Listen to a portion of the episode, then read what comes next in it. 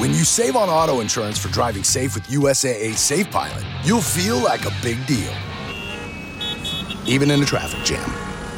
Save up to 30% with USAA Safe Pilot. Restrictions apply. Hola, yo soy Laura. Y yo Alejo. Y, esto, es... No hay banderas en Marte. Un espacio que hemos creado para compartir todas esas historias de viajes no posteadas. Con nuestros invitados abordamos el lado B, ese que pocos conocen, las decisiones, las experiencias y las consecuencias de irse, quedarse o volver. Hola, hola, bienvenidos a un nuevo episodio de No hay banderas en Marte. Este es nuestro episodio número 10, un episodio diferente. Esta vez no tenemos invitados, esta vez estamos Alejo y yo acá conversando con ustedes. Era un episodio que nos debíamos, como las conversaciones entre nosotros dos. Eh, pues nosotros como que pensamos mucho durante este tiempo desde que lanzamos el podcast, como si el propósito que teníamos nosotros cuando concebimos esta idea se mantiene de contar historias un poquito de lo que vivimos nosotros cuando estábamos por fuera y de lo que vivimos cuando llegamos, que es eh, otra historia totalmente diferente volver. Y nos replanteamos mucho como eh, si es lo que queremos, si, si visibilizar esas historias, si era lo que nos habíamos propuesto. Yo creo que eh, de pronto ha girado un poquito como lo concebimos, pero a mí me está gustando incluso más. Han pasado cosas muy interesantes en estos dos meses, creo que han pasado cosas eh, que nos han sensibilizado mucho y eh, también han pasado cosas que nos han movido la vida, que es el, mismo podcast. Y es lidiar un poquito con los tiempos. Eh, cuando nosotros empezamos a grabar hace un año y medio episodios a la loca, grabábamos y grabábamos y ni siquiera revisábamos, dijimos, pues como tenemos un colchón tan grande, pues vamos a lanzar uno cada ocho días.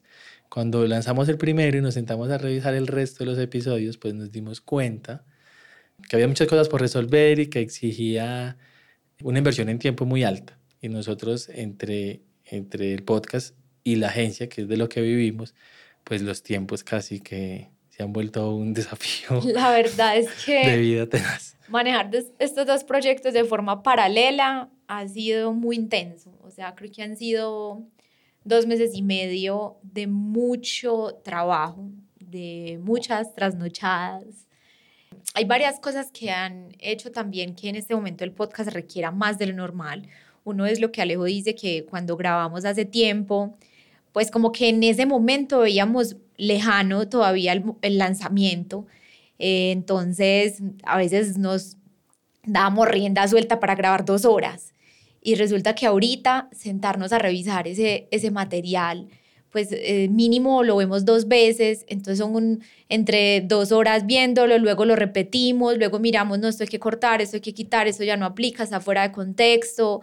Eh, entonces eso pues nos ha exigido, es bien demandante, ha sido bien demandante. Y otra cosa es que nosotros todo el tiempo estamos grabando en diferentes lugares. Nosotros no tenemos un estudio fijo donde los invitados vienen y ya todo está seteado, organizado, listo para recibirlos, sino que eh, tenemos como un estudio móvil. O sea, por ahí han visto en redes una maleta naranja que es como nuestro... Ahí va lo caro, ahí va lo caro. Sí, nuestro, mm, nuestro hijo, uno de nuestros hijos que para todo lado la echamos con nosotros, ahí van los equipos, pero resulta que este tema de estar grabando en tantas partes a veces nos pone unos retos muy difíciles del tema del sonido, porque es muy difícil encontrar lugares donde en realidad el audio sea completamente controlado, el tema de la luz. Hemos grabado unos que estamos como en el momento más tenso en la conversación y pasa por allá más amorra. Así. y luego para tratando de resolver un poquito eso porque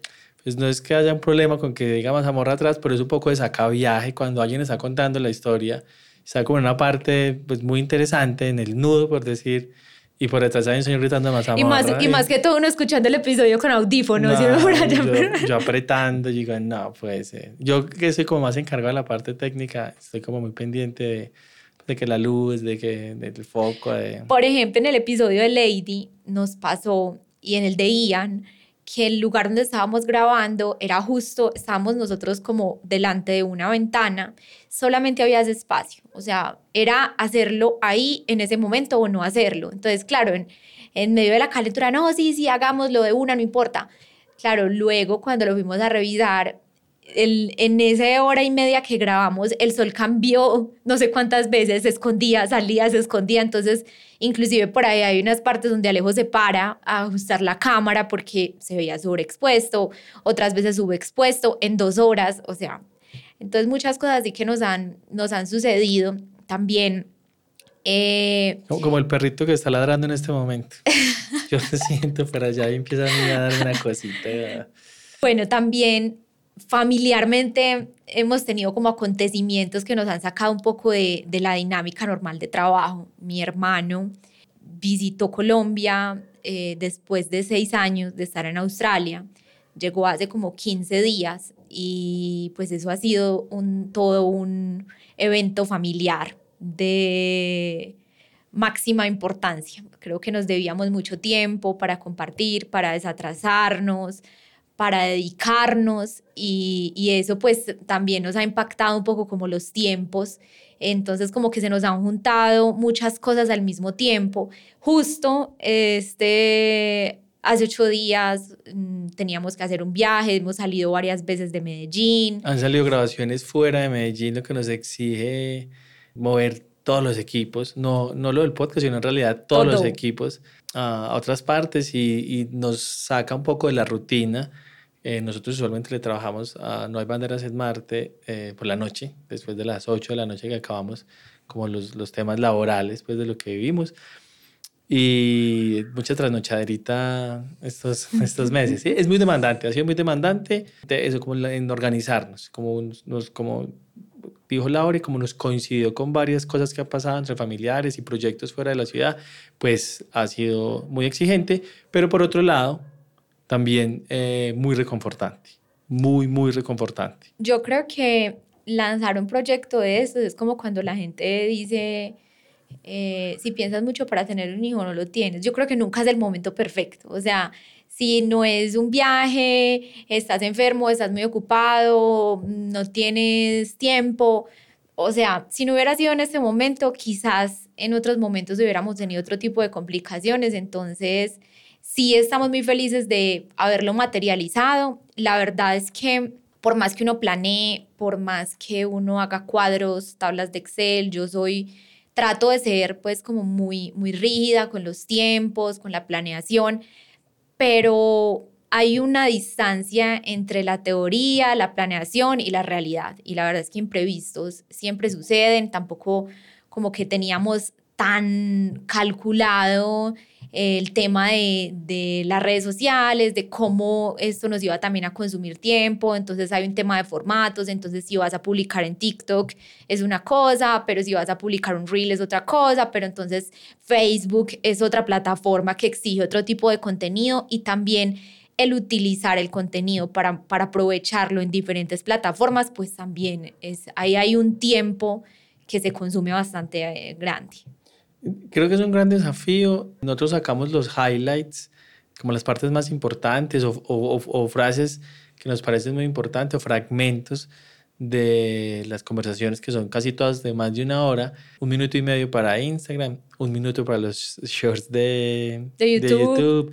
otro minuto y medio, bueno, TikTok es más laxo, pero para Facebook no funcionan tan cortos, entonces los hacemos más largos y esos son eh, horizontales, pues sí, es una locura porque acomódese por acá. Entonces el caption, entonces el título, entonces la miniatura, entonces la portada, entonces la descripción, entonces los hashtags y entre todo ese mundo y todas las plataformas y todos los formatos, pues ahí hay también un, un, un desafío. Nosotros incluso grabamos podcast para otras personas. Tenemos unos clientes a los cuales les grabamos podcast. Claro, hay que cumplir los clientes, obviamente, entonces empezamos a hacerlo nosotros a las 9 de la noche, pues ya nos coge también siempre cansados, pero le metemos todo el amor. Y ahí va a lo, a lo vuelvo a lo de reconfortante, que la, la, Laura me ignoró, y es, eh, lo reconfortante es, eh, algún día sacamos una historia diciendo, como después del segundo episodio, que muchas gracias a la gente que se había tomado la labor de escribirnos,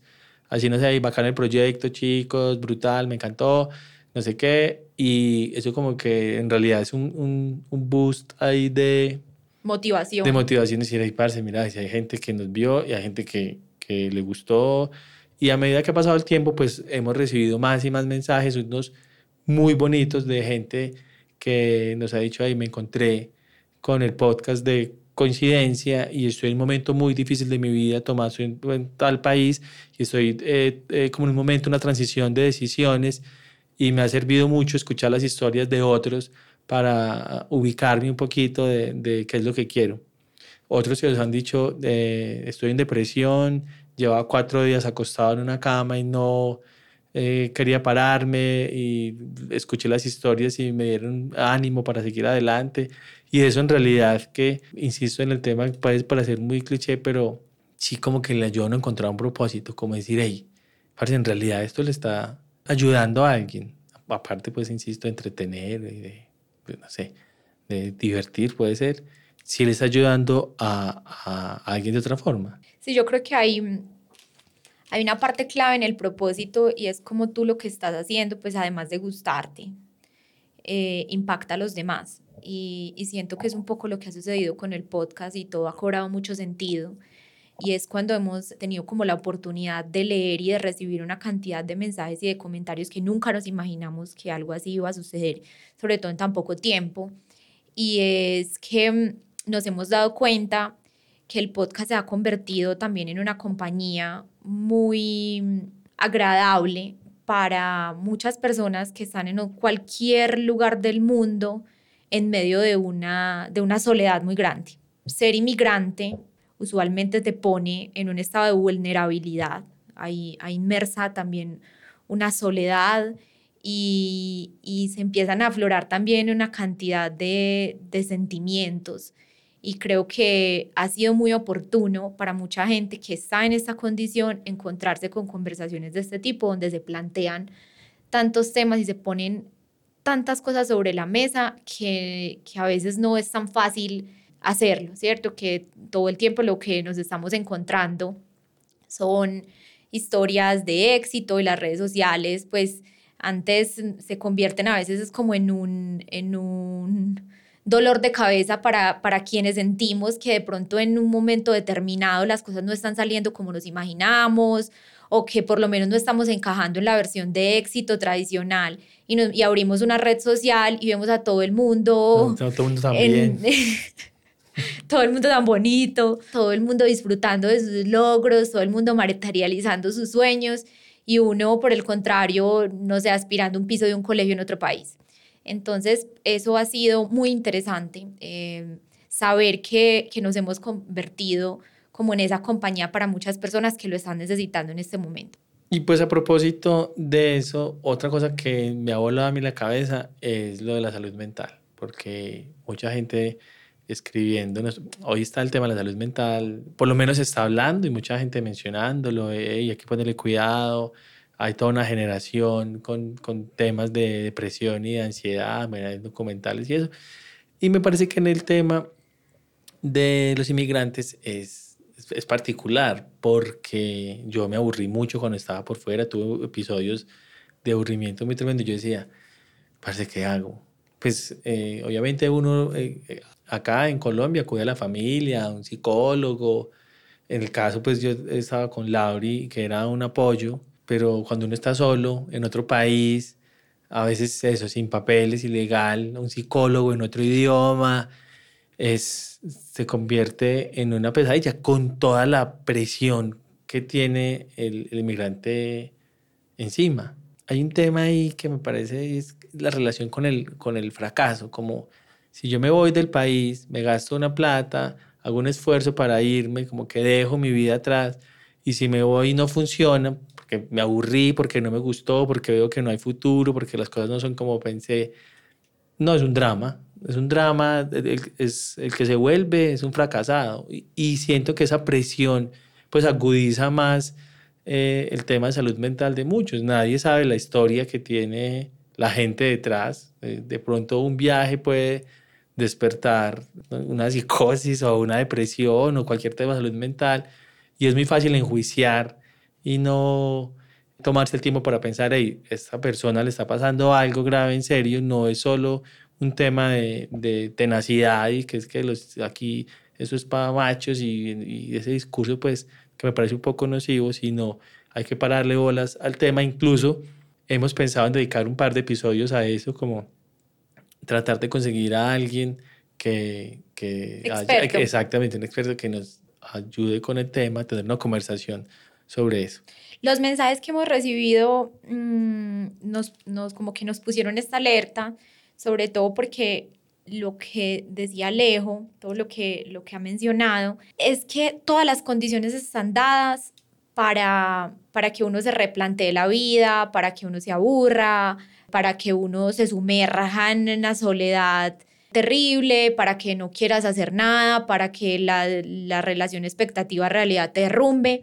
Pero sumado a eso, pues hay una dificultad mucho mayor para acceder a ayuda. Todas las condiciones también se ponen más complejas y es más difícil poder acudir a alguien, llámese familiar, llámese amigo o llámese terapeuta. Entonces, como que cuando juntas estas dos realidades, ahí es donde vemos que, que ahí puede haber una explosión gigante de muchas cosas y que, que deberíamos como, como ponerle un poco más de atención a este tema cuando deben haber tantas personas pasando por situaciones demasiado difíciles y, y están completamente olvidados. O sea, nadie, nadie ha puesto como esta realidad así como tan como en un nivel tan importante. Entonces creemos que, que vale mucho la pena. Esto, esto lo descubrimos durante este tiempo. O sea, la verdad es que lo antes vivimos, lo, vivimos. pero nunca lo habíamos racionalizado de esta forma. O sea, sí lo vivimos, sí totalmente. La En algún momento, en algún momento buscamos de,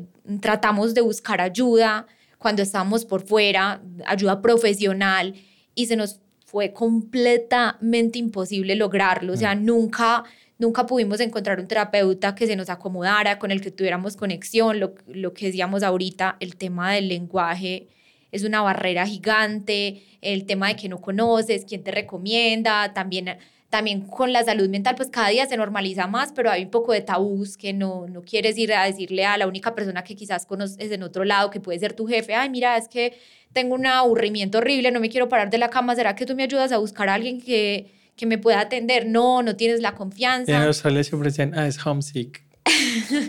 es, es, como extrañas, extrañas la casa. Y a veces, pues sí, pero no siempre es un aburrimiento normal. Es obviamente, es normal que uno se aburra, pero una cosa es el aburrimiento y otra cosa es en realidad un cuadro de depresión. Cuando estás por fuera es más complejo.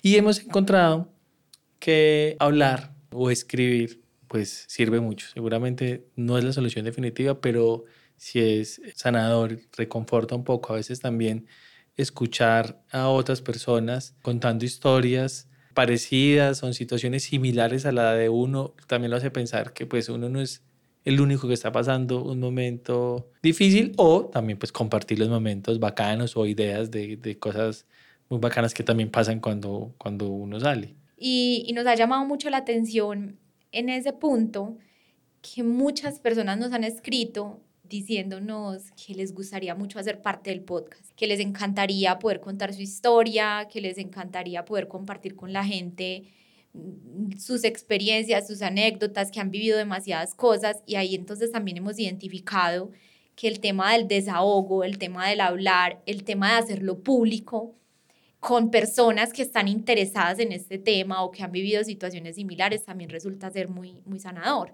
A veces no es lo mismo llegar con una historia de estas que se dan en medio de la migración, cualquier tipo de historia y contársela o a un primo o a un amigo o a la mamá o al papá y quizás ellos nunca han estado expuestos a situaciones ni medianamente similares y el nivel de empatía no es el mismo. Entonces siento que que sí hay, hay unas ganas también de muchas personas de abrirse y de compartir y creo que eso también le, le permite, que es, pues, que es en parte lo que nosotros estamos haciendo con este proyecto y eso también le permite a uno como, como sacarse unas maletas muy pesadas que lleva uno por mucho tiempo, ¿no?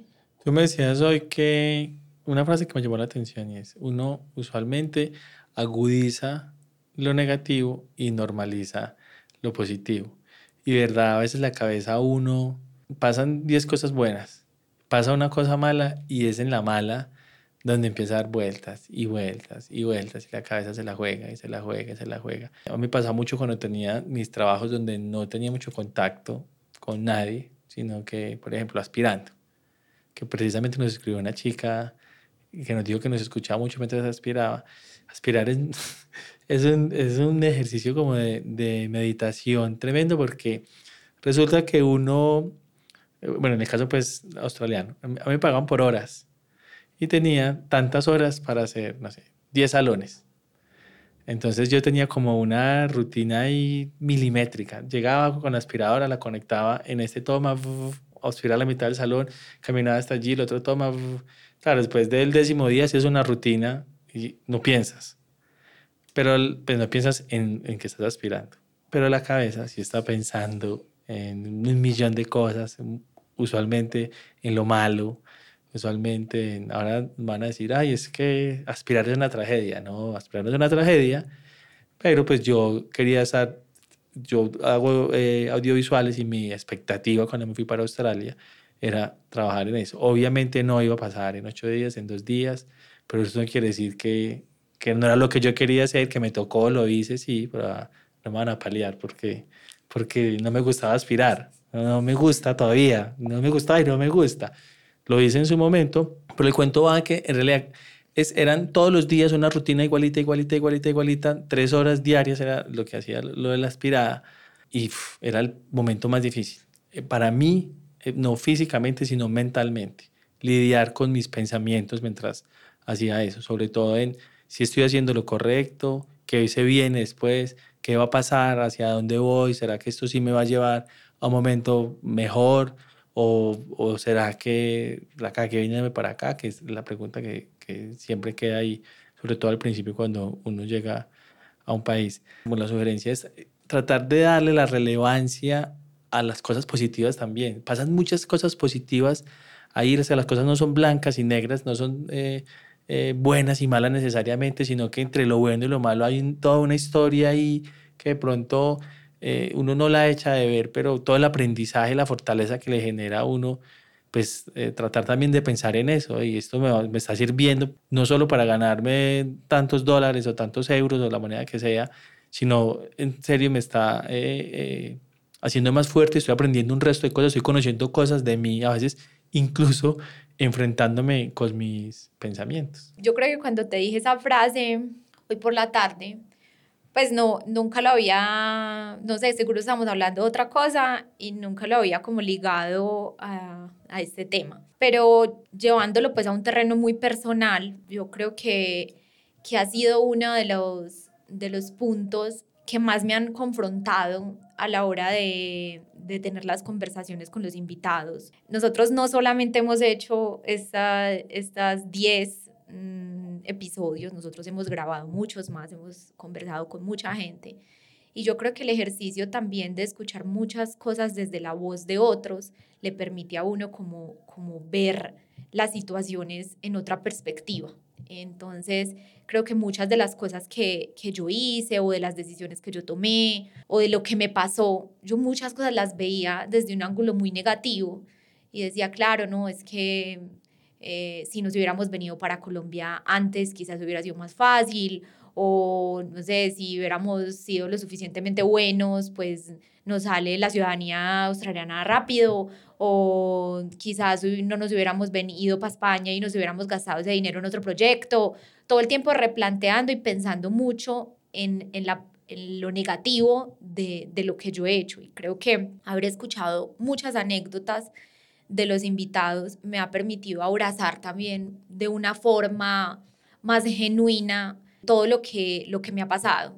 Como agradecer también mucho y valorar cada una de las cosas que, que han pasado en la vida, pues que a la final es lo que me ha permitido llegar a donde estoy hoy y estar también disfrutando de este proyecto y de llegarle a la gente de alguna manera con lo que estamos haciendo. Entonces ha sido como muy bonito mirar las cosas desde otro ángulo, entender que todo tiene, pues que la vida también es una cuestión de narrativa, todo tiene, como lo decimos, un lado A y un lado B, y pues también tenemos nosotros como la posibilidad de decidir qué lado queremos exaltar, ¿no? Bueno, y por otro lado, también están un resto de personajes que me han hecho pensar mucho sobre la sociedad, sobre, sobre la relación de el momento que decidimos asentarnos como civilización y cómo nos relacionamos. Digo, parece no puede haber que haya gente que en realidad se desboque con tanto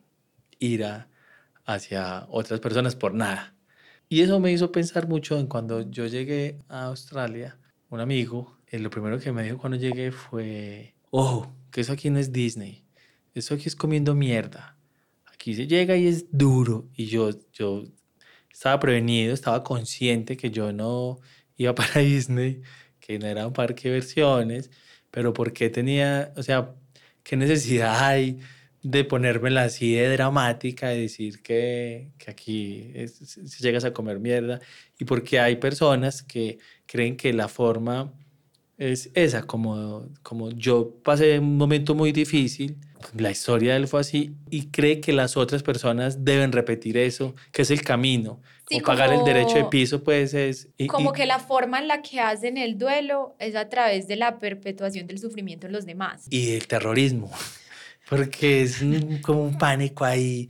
¿Qué es duro? ¿Qué es duro? ¿Qué ojo? ¿Qué? Y obviamente, y yo sé que muchos no lo hacen con mala intención, sino como haciendo una prevención de que, de que a veces toca hacer cosas difíciles, no siempre, pero creo que es un tono como inquisidor. Uno es de, de, es que la forma aquí es pasándola mal.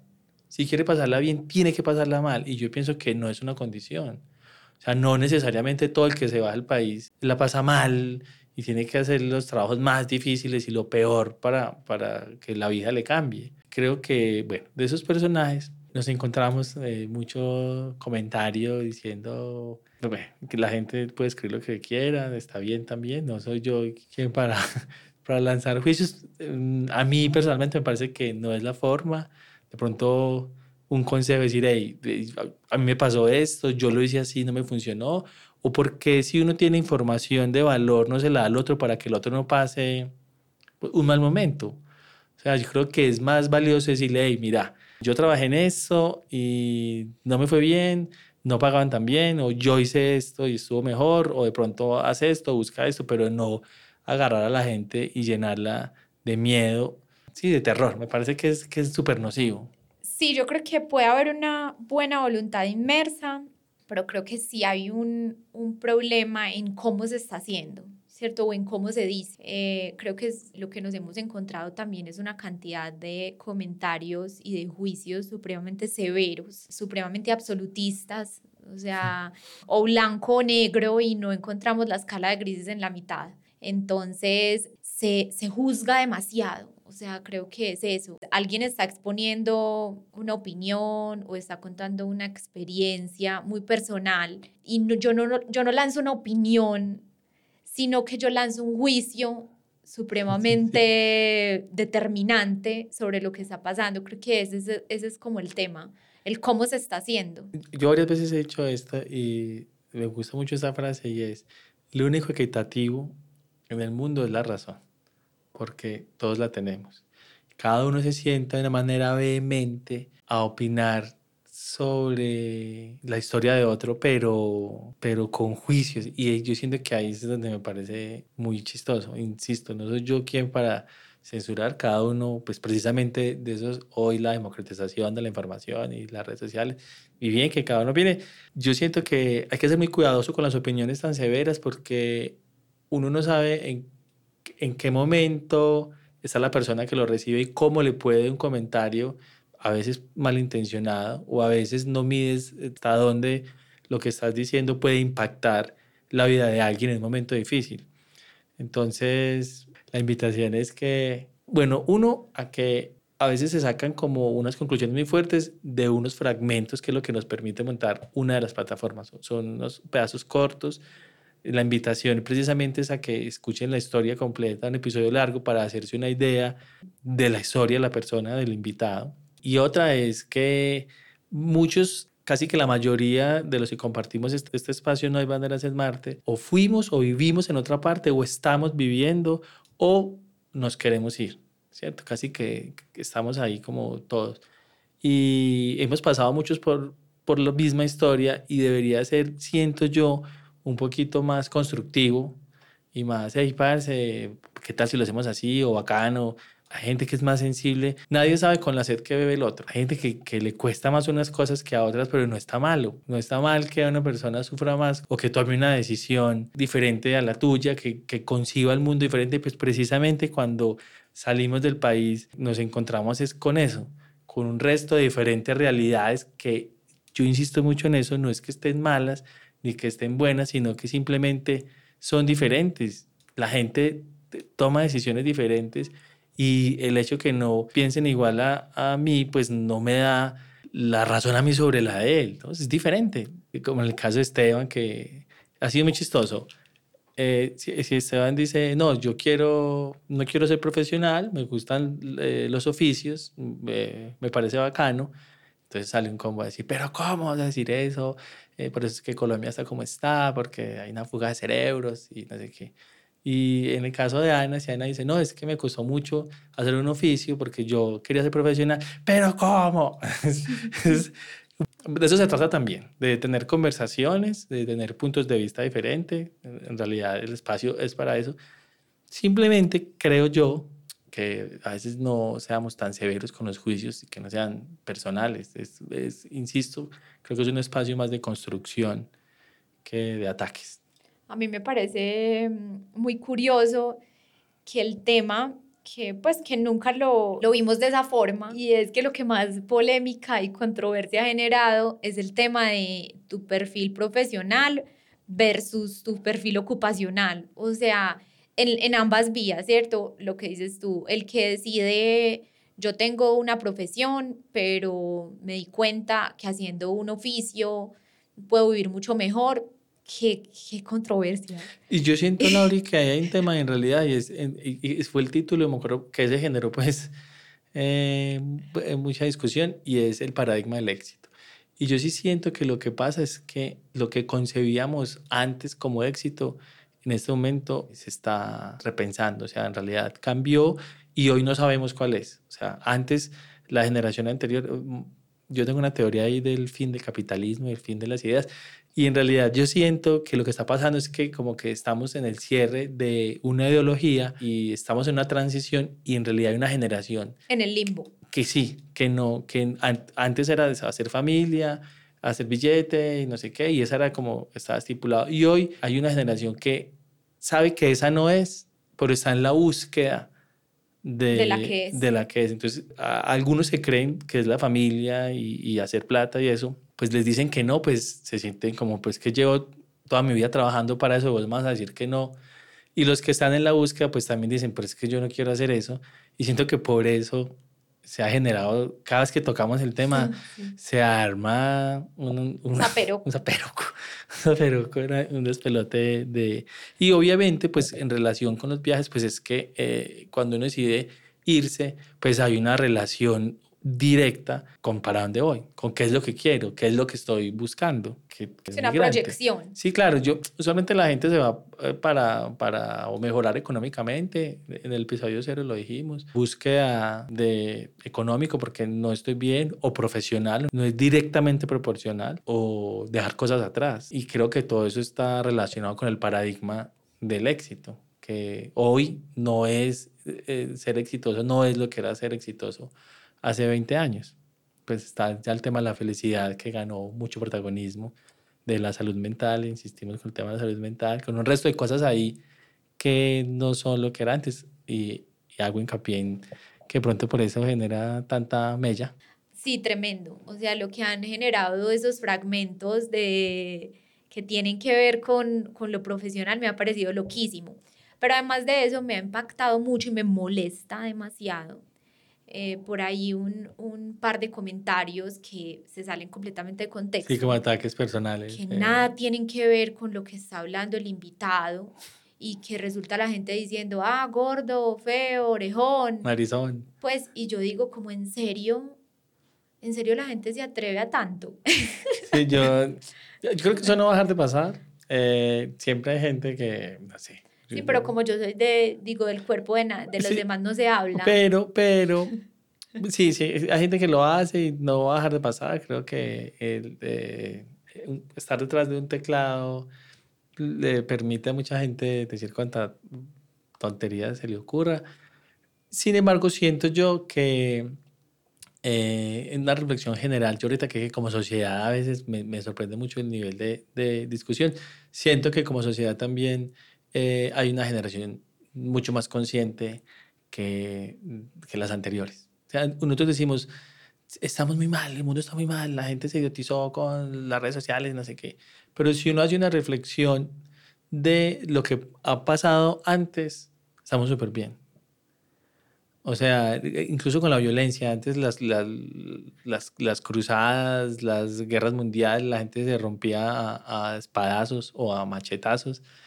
Eh, se empalaban. O sea, hoy, no, hoy no. Sí, como es que, no pase, pero siento que somos una generación más. Inclusive si lo llevamos a la versión de Colombia, eh, políticamente sentimos que estamos supremamente polarizados, pero pues qué más polarizados que, que la guerra bipartidista cuando salían a matarse entre los liberales y los conservadores, pero a matarse literalmente. Yo pienso que cada generación ha pensado que está en el peor momento de la historia.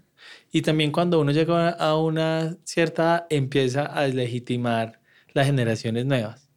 Ah, es que los jóvenes. Ah, y yo siento que, que no, siento que por el contrario es una generación que viene mucho más respetuosa de las libertades de los otros, una generación más consciente con el planeta, una generación eh, más incluyente.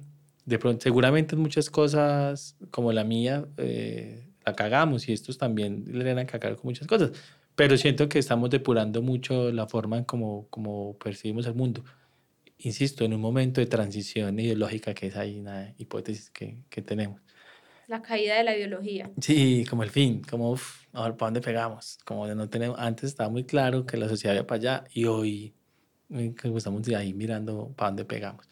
Sí, el, el, el fin de la ideología versus el, eh, la extinción de los recursos naturales, ya. es que el mundo ha cambiado mucho, muy rápido.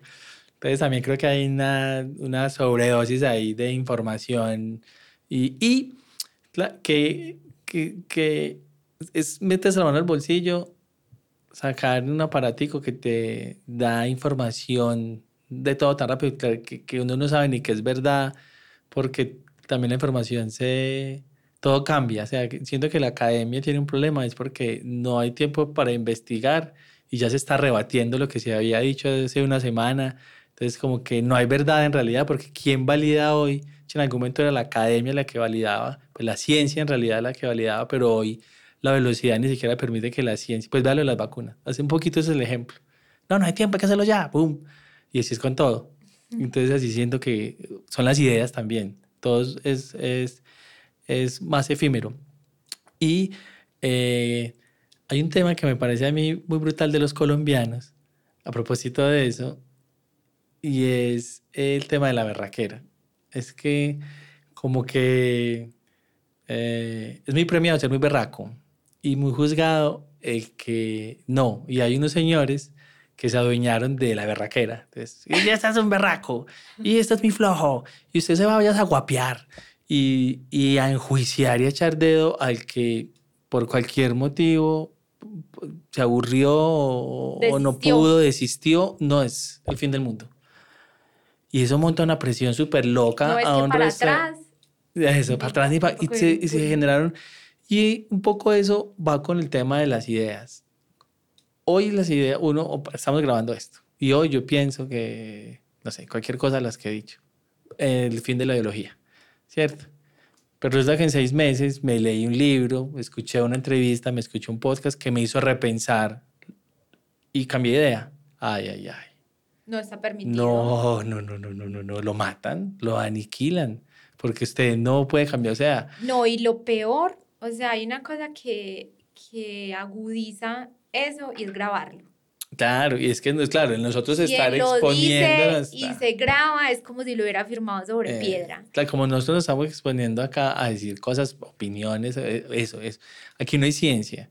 Son dos personas hablando de, de cosas que creemos, que vivimos, contando historias, así como los invitados que vienen, como cualquier persona lo puede hacer hoy en día, eh, pero eh, Mucho, mucho, mucho dedo, mucho dedo. Y, y, creo que está bacano que se generen discusiones porque precisamente esos espacios, insisto, como lo dije ahorita, son para eso, para generar discusiones, conversaciones, para construcciones, pero eh, no podemos ser tan dueños de la verdad y enjuiciar al otro y que, y que el pensar diferente termine en agresiones personales. es como, eso es lo que no, chicos, no, podemos hacer eso. Además que me parece que hay algo muy nocivo en lo que estás diciendo y es que como que no tenemos permitido eh, arrepentirnos, echarnos para atrás, cambiar y claramente pues somos seres dinámicos. ¿Qué tal que yo hoy a la edad que tengo, pues fuera la misma persona que era hace No, que tal que pensaras lo que pensaba igual, no, no, tenía 15. o antes de irnos de viaje, no, pues es que no, no, no yo, imagínate. Eh, y siento que ese pensamiento de, de que no podemos, eh, no somos laxos con las ideas, no podemos cambiar nuestra forma de pensar, el, el tener el mindset como tan rígido, lo que hace es como cerrarnos a las oportunidades de evolucionar y aprender. Y eso es lo que me parece muy grave, porque cuando estoy, primero, cuando estoy completamente convencido de que yo tengo la razón y de que no hay cabida para nada más, pues casi que tire el ancla, ¿cierto? Y, y a su vez, cuando digo, pues yo no, yo no puedo cambiar, yo no puedo dar el brazo a torcer, yo no, es que resulta siendo que que el objetivo no es aprender más, crecer, progresar, sino que el objetivo es tener la razón a como el lugar. Y creo que eso termina siendo muy nocivo para, para la evolución personal, para el crecimiento. Y, hay otro tema ahí que me parece importante y es eh, el miedo al fracaso. Y en relación con eso, como que hay un miedo muy tremendo a fracasar y a veces no pensamos que es, a veces los pequeños fracasos y los errores que cometemos son los que nos... O sea, no hay, no hay camino a la meta si, si no la andamos cagando también, ¿cómo aprendemos? Sí, es, es... Entonces, no se permite fracasar. No, ojo. Ojo, porque es que este mundo es de ganadores y un discurso ahí que, se, que, que me parece que no es tan sano e involucra mucho esos el camino, del, el proyecto de vida que tiene cada uno, pues está lleno de, de, de eso, de, pequeños triunfos y pequeñas derrotas. Y eso es la vida. Precisamente esa es la vida y como que no nos lo permitimos. Entre, entre lo que tú decías ahora y eso, pues estamos casi que estáticos. No, no tengo una meta y no, no doy un paso porque si de pronto doy ese paso, la embarro. Pues de pues pronto no dar el paso, de pronto no dar el paso es embarrarla. Si eso hubiera sido una dinámica constante en las civilizaciones, pues no hubiera No, pues estaríamos, exactamente, exactamente, estaríamos llevadas del putas. También saliéndonos un poquito, como de ese tema ahí tan, tan oscuro, em, me ha parecido muy motivador eh, saber que muchas personas Mm, han sentido que el podcast es como ese impulso, como ese empujón, eh, como ese boost que les hacía falta para tomar la decisión de irse, ¿cierto? Que eh, en realidad como exponer todas las historias acá los ha llenado también de ganas eh, de salir a conocer, a explorar, a aventurarse por el mundo y definitivamente pues si, esas experiencias no fueran tan enriquecedoras, no le cambiaran a uno tanto la vida, porque en realidad que son como, life changing, completamente transformadoras. Si no fuera así, pues ni siquiera estaríamos haciendo este proyecto, ¿cierto? Entonces, eh, muchas personas que estaban como, como entre, entre el miedo de dejar lo desconocido y, y las ganas de, de probar algo nuevo, que estaban ahí como en ese limbo de qué hago, me tiró para un lado, me tiró para el otro, y que han tenido la oportunidad, se han topado con el podcast por X o Y motivo, nos han escrito y nos han dicho gracias porque fue como, como eso que estaba esperando, como esa señal que estaba esperando del universo para tomar la decisión de irme. Y también eh, de muchos para volver. Recibimos un mensaje de una chica que dijo, hey, llevo como un año pensando si, la, si sería una buena decisión volver a mi país de origen, ella es ecuatoriana y los escuché y, me ayudaron a tomar la decisión. Creo que eh, eso pasa también. Eh, Laura y yo hemos hablado mucho sobre un tema que es, es difícil de explicar y es sobre la narrativa que uno le pone a la historia cuando la vida lo pone en situaciones. Voy a tratar de desmenuzarlo. Nosotros estamos en Australia, en el proceso de la residencia, y decíamos, eh, no, la vida acá es espectacular, estamos cercanos en Australia y contamos toda la historia, acogíamos todo lo bueno de los argumentos de los que nos llenamos para quedarnos en Australia. Estamos cerca de la playa, el clima es espectacular, el poder adquisitivo, aquí nos roban, esto es una maqueta, nos encanta, bla, bla, bla, bla, bla, bla, bla. Y hablamos con otros amigos que estaban en el proceso también de la residencia o ya eran ciudadanos y uno se arma una narrativa alrededor de eso. Eh, mucha parte sí es cierta, en efecto, pero pues uno cuenta eh, la historia que quiere contar dependiendo del proceso en el que esté.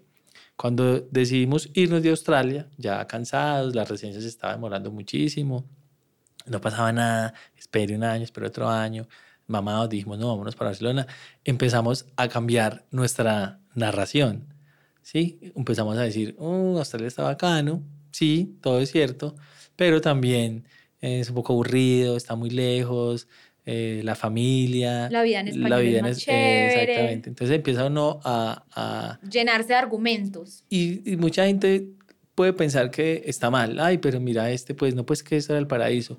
Y yo siento que sirve mucho es llenarse de unos argumentos para que le ayudan a uno a tomar decisiones, ¿cierto? O sea, yo voy rumbo a Colombia porque es mi realidad, porque se me venció la visa, porque eh, me sacaron de acá, porque no puedo renovar, por el motivo que sea y, y, no me voy a quedar eh, añorando una cosa que no puede pasar, tengo que llenarme de argumentos eh, también positivos de la vida que se me viene. Entonces, eh, siento yo que es esa narración del momento de la vida de uno va cambiando en, en diferentes etapas. Yo, mencioné eso en el episodio cero, diciendo que yo había encontrado como una forma muy estratégica de como de auto de autoayudarme a procesar como los cambios y a enamorarme también de, del momento en el que en el que la vida en el que la vida y yo misma pues es como la gimnasia es como la gimnasia es como el, como la película que se monta uno para levantarse. Bueno yo no voy pero lo que tú me dices sí como como el, la narración la historia que te cuentas la fuerza que sacas los argumentos que sacas para ir todas las mañanas al gimnasio.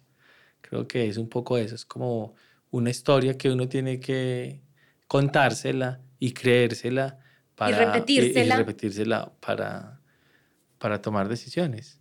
No, y para, y para gestionar también las dificultades de la vida. Y para ser más amable la vida también y no estar anclado a, imposibles, esclavo de, de, cosas que no, van, que no van a pasar.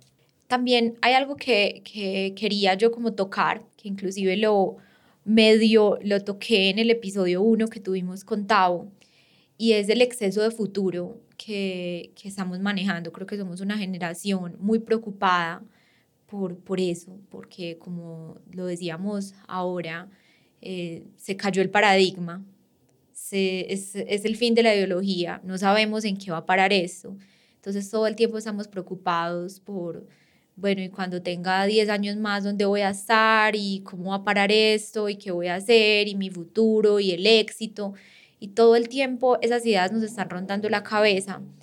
Y creo que la gente también se acerca mucho a este tipo de espacios y a este tipo de contenidos en busca de respuestas. Yo creo que el, el objetivo no es darle respuestas a nadie, el objetivo no es eh, decir cuál es el camino o cuál no, porque ni siquiera nosotros eh, lo tenemos claro. Yo creo que el, el, objetivo es en realidad entender que entre más conecte, conectados estemos con el presente, pues más nos vamos a ir disfrutando esas decisiones que estamos tomando. Creo que hay, hay algo también que yo reflexiono mucho de mi, de mi experiencia y es que muchas veces uno por estar preocupado en qué va a pasar mañana, en si me voy a poder quedar acá o no me voy a poder quedar acá, o si la visa no me la van a dar, o si me van a echar del trabajo, una cantidad de variables que se nos salen del control a nosotros, pues dejamos de disfrutarnos del momento. Y, hay muchas personas que yo sé que nos están escuchando que están en lugares muy remotos del planeta, que inclusive ni siquiera se imaginaron que podían llegar ahí. Y, y qué triste eh, estar desaprovechando esa oportunidad, que son momentos que no se repiten muchas veces, eh, y, estar preocupados por cosas que nosotros no podemos cambiar ni podemos controlar, que lo único en lo que nosotros podemos actuar es en el momento presente. Y, quizás si yo pudiera devolver el tiempo, me entregaría mucho más a momentos en los que tuve la oportunidad de disfrutar más, de conocer más, y que si hubiera estado un poco menos preocupada, eh, lo hubiera gozado más. Entonces yo creo que, antes de tiempo. Sí, yo creo que, que, ha sido también como un gran aprendizaje. Aprovechen las oportunidades. Eh, a veces uno da por sentado lo que le pasa en la vida y no todo el mundo eh, puede acceder a lo que está accediendo uno. salir del país no es tan fácil. Emprender la vida en otro lugar no es tan fácil. Y menos ahora con el precio de los tiquetes. Y del dólar.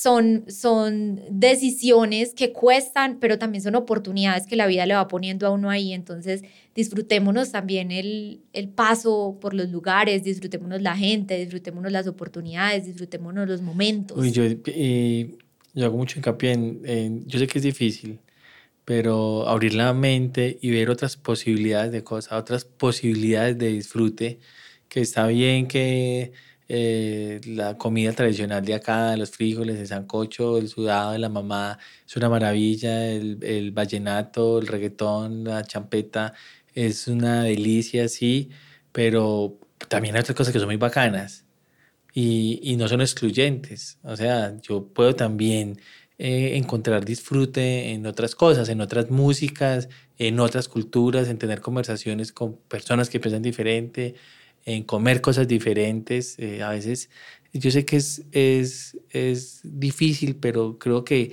esto es determinante para hacerse la vida uno eh, mucho más amable y dejar también una constante extrañadera de todo. Que, que, no es que uno vaya a renunciar a lo, a lo, que es uno, a las raíces de uno, a lo que le gusta, pero pues también encontrar otras versiones de las cosas creo que ayuda mucho a, a, a disfrutar ese, ese día a día sobre todo que ahí hay, hay una oportunidad de aprendizaje muy grande.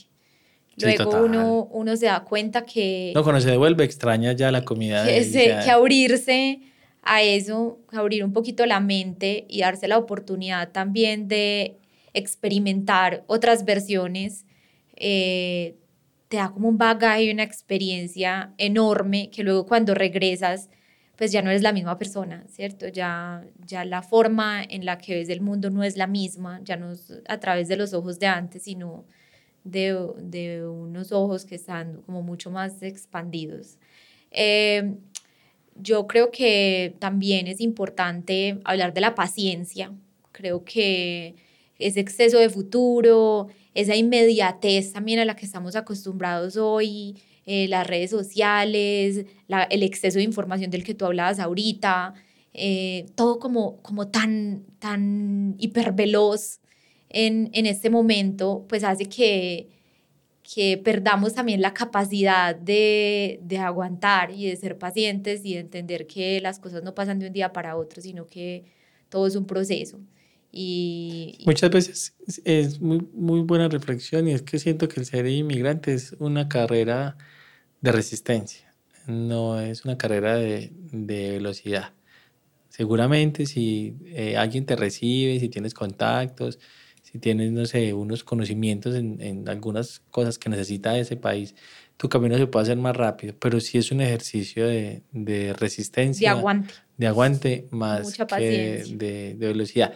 Y como, y como casi no es una condición, pero sí es un común denominador que el tema se resuelve migratorio o, sea, o te acomodas en, eh, en un tiempo largo, pues trata de disfrutar ese tiempo porque ¿sabes? Eso, yo, varios amigos que tienen la residencia en, en, diferentes países como que creían que el día que le llegara la residencia o la ciudadanía como que la vida le iba a cambiar milagrosamente y ahí empieza otro proceso.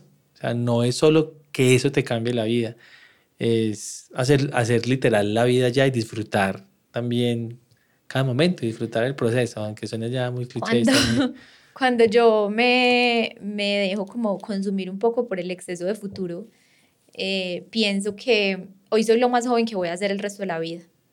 Entonces, creo que eso me ayuda mucho como... Eh, o, contar en cuenta regresiva. me, quedan, me quedan tantos días de vida. Entonces ahí uno... A mí también me funciona a veces cuando estoy muy preocupado.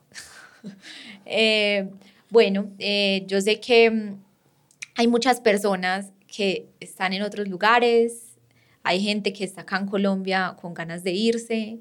Lo que les decimos nosotros es aprovechen el momento en el que están. Nosotros hoy que estamos acá en Colombia de regreso extrañamos muchas cosas también que dejamos de, de la versión de Alejandro y Laura, de inmigrantes. Eh, yo por lo menos extraño mucho compartir como con gente tan diversa. Esta mañana inclusive te mencioné que, que algo que me hacía falta es como también la sensación de anonimato, un poco eh, como quisiera vivirla un día, como un día salir a la calle y decir, pues yo, acá nadie me conoce, acá nadie le importa lo que yo hago.